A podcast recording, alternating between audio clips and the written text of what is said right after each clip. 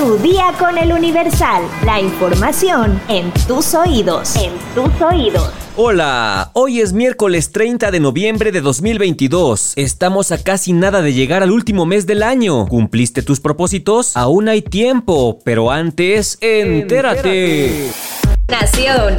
La Suprema Corte de Justicia de la Nación avaló la permanencia de las Fuerzas Armadas en las calles para labores de seguridad pública por lo menos hasta 2024, ya que la disposición que lo permite se amplió en septiembre hasta 2028. Con mayoría de 8 votos a favor, el Pleno declaró la validez del acuerdo presidencial emitido en mayo de 2020 para disponer del Ejército, Marina y de la Fuerza Aérea Mexicanos para tareas de seguridad, impugnado por la entonces presidenta de la Cámara de Diputados, Laura Rojas mediante una controversia constitucional. Arturo Saldívar, presidente de la Suprema Corte de Justicia de la Nación, aseguró que no se está aprobando la permanencia de las Fuerzas Armadas en labores civiles, sino el camino para su salida, por lo que, dijo, no están frente a un caso de militarización, sino frente a un caso que exige revisar si el Ejecutivo ha cumplido con la ruta que el propio constituyente ha trazado, a fin de terminar con la participación de las Fuerzas Armadas en tareas de seguridad pública o ciudadana. Dijo que la ausencia de un marco legal para la actuación de las Fuerzas Armadas generó inseguridad e incertidumbre entre la ciudadanía. En tanto, el ministro Juan Luis González Alcántara, quien se pronunció en contra de la validez del acuerdo, consideró que se debe anteponer la seguridad pública sobre la disposición de las Fuerzas Armadas. González Alcántara afirmó que el uso de las Fuerzas Armadas no debe ser una política pública, ya que por su implicación, por lo que significan los derechos humanos y el Estado de Derecho, deben limitarse a criterios estrictamente excepcionales.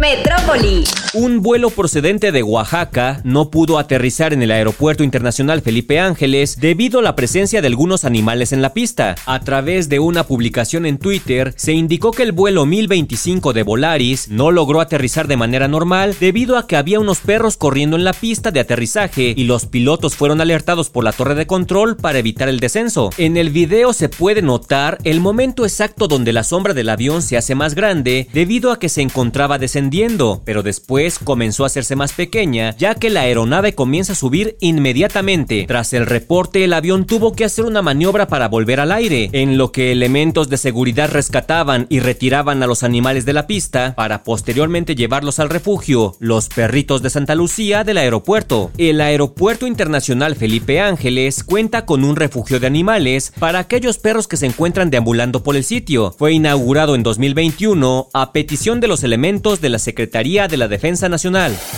Estados. Una fuerte explosión se registró en un ducto al sur de Veracruz cuando personal de seguridad intentaba controlar una fuga de etano, dejando 11 personas lesionadas con quemaduras. El evento ocurrió este 29 de noviembre. Primeros reportes indicaron que los afectados son integrantes de las fuerzas de tarea, quienes resultaron con quemaduras por la explosión generada por la quema supuestamente controlada de etano que se fugaba de un ducto en el municipio de Agua Dulce. La noche del lunes 28 de noviembre, habitantes de una comunidad del sur del estado fueron evacuados de sus viviendas debido a una fuerte fuga de etano proveniente de un ducto alimentador. Como medida de precaución, autoridades de los tres órdenes de gobierno realizaron la evacuación de los pobladores de la localidad Miguel Alemán Valdés, conocida como El Aguacate, del municipio petrolero de Agua Dulce, asentado en los límites de Veracruz con Tabasco. La tarde de este martes 29 de noviembre, la Secretaría de Protección Civil Estatal anunció que los equipos realizarían los trabajos de reparación y que efectuarían una quema controlada para administrar el riesgo. Sin embargo, a las 3 de la tarde se registró una explosión en una de las maniobras de quema controlada en el punto de fuga, ocasionando lesiones a 11 personas, todas ellas integrantes de las fuerzas de tarea. Uno de los afectados presentó quemaduras de segundo grado y el resto quemaduras de primer grado, por lo que fueron trasladados para su valoración y atención médica a hospitales de Agua Dulce y Nanchital. Mundo. El volcán Mauna Loa de Hawái disparó fuentes de lava de hasta 60 metros de alto y generó ríos de roca derretida, así lo informaron geólogos estadounidenses. Tres fisuras se abrieron en el volcán activo más grande del mundo, que entró en erupción la noche del domingo por primera vez en casi 40 años. Enormes nubes de vapor y humo emergieron del volcán que ocupa la mitad de la isla grande del archipiélago. Los geólogos dicen que las personas y las propiedades en el área bajo la erupción no corren riesgo por ahora La lava que sale de la tercera fisura a unos 3.000 metros de altura también estaba lejos de la carretera, pero las autoridades advierten que el Mauna Loa es un volcán activo y reportaron una cuarta fisura en las últimas horas. De acuerdo con el Servicio Geológico de Estados Unidos, el Mauna Loa ha acumulado presión por muchos años y aunque la lava aún no amenaza a la población, especialistas advierten que los vientos pueden arrastrar colina abajo gas volcánico, cenizas finas y hebras de vidrio basáltico.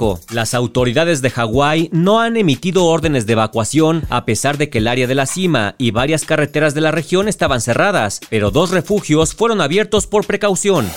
Qatar 2022. Mario Ferri, el italiano que invadió el campo del Estadio Lusail durante el juego entre Portugal y Uruguay, ha sido liberado por las autoridades, pero cuenta con 24 horas para abandonar Qatar, según diversas informaciones. El aficionado que saltó a la cancha durante un partido del Mundial con una bandera arcoíris y una camiseta azul de Superman, con mensajes de apoyo a Ucrania y a las mujeres iraníes, no podrá asistir a más partidos del torneo en Qatar. Esta invasión no es la primera que protagoniza Ferry. En otros países como Brasil, ha corrido dentro del campo para salvar a los niños de las favelas. Ferry contó que la policía lo retuvo durante una hora tras el incidente y lo trataron bien. El presidente de la FIFA, Gianni Infantino, le ayudó a conseguir su liberación sin ninguna sanción, excepto la prohibición de acudir a más encuentros del torneo. Tantos que quisiéramos entrar a un partido del Mundial. A uno. Y este se hace expulsar. Espectáculos. Facundo, quien se encuentra en tierras cataríes cubriendo el Mundial de Fútbol 2022, se transformó en un limpia parabrisas para trabajar en las calles de la ciudad de Doha. Esta broma no salió como esperaba y aunque al principio no tuvo mayor problema, minutos más tarde se encontró con un conductor que no lo recibió muy bien y explotó contra él luego de que limpiara su coche sin su consentimiento. El sujeto se molestó tanto que llamó a la policía y casi de inmediato aparecieron en el lugar para llevar detenido al mexicano. Yo le voy a dar. No, es que mira. What you do? I'm, I'm gonna clean it. I am, I am car clean today. I call in short. Why you make video? But that's not good. Aunque no se aprecia el momento exacto de su detención y se desconoce lo que pasó después, muchos creen que el conductor sí llegó a pisar la cárcel y otros tantos que la reacción del hombre y la llegada de la policía fue completamente planeada. Sin embargo, Facundo no ha dejado de subir contenido en sus redes sociales. También hace unos días, el presentador causó sensación al pasearse por Qatar a bordo de una especie de alfombra mágica, acto que muchos consideraron peligroso por las costumbres tan tradicionales de aquel país. Las ocurrencias de Facundo le han valido no solo el reconocimiento del público, también cientos de felicitaciones, pues consideran que el ingenio que tiene apenas está siendo aprovechado, pues parece que Facundo está jugando al filo de los latigazos. ¿Sabes cuáles son las ventajas de inflar tus llantas con nitrógeno? Descúbrelo en nuestra sección autopistas en eluniversal.com.mx. Ya estás informado, pero sigue todas las redes sociales de El Universal para estar actualizado. Comparte este podcast y mañana no te olvides de empezar tu día. Tu, día, con, El Universal. Tu día con El Universal. La información en tus oídos. En tus oídos.